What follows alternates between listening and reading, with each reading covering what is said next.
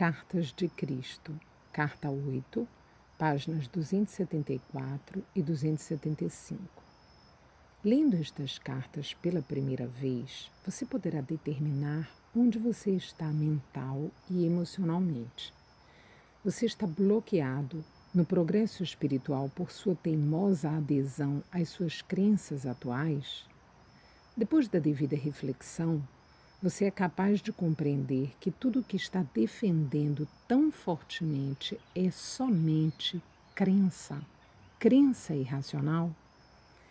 É absolutamente vital para o seu desenvolvimento espiritual que você, enfim, compreenda plenamente os princípios de sua mente humana e do funcionamento emocional. Você pensa que sabe, mas não compreende completamente.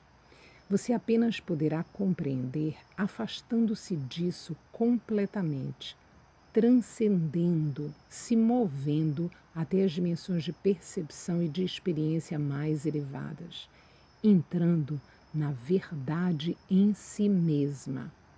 Somente então começará a perceber que você e todas as outras pessoas do mundo tem vivido e orientado suas vidas quase que inteiramente pelas crenças humanas, não pela verdade.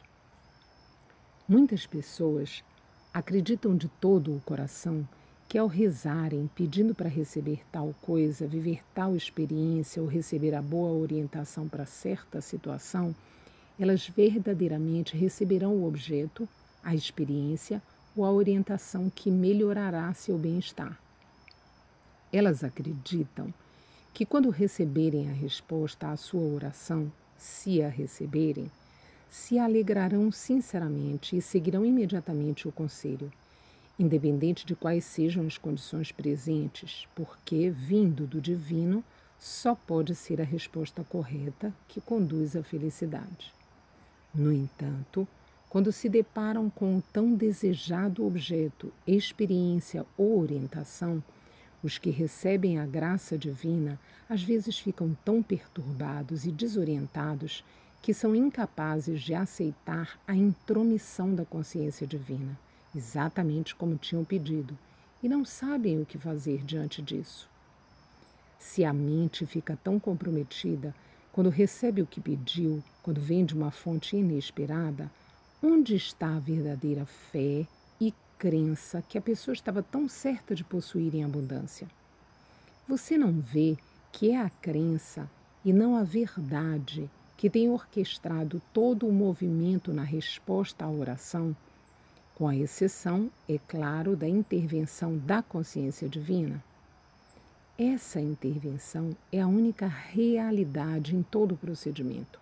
O resto é crença e esperança, uma ginástica mental que utiliza as experiências passadas para medir o presente. Sua única verdade é a consciência divina que conduz unicamente para o crescimento e perfeição, se você confia plenamente que ela irá fazê-lo. Faça uma pausa aqui para ler e reler os parágrafos anteriores, pois o que se passa em sua consciência é a base de suas experiências e de sua vida.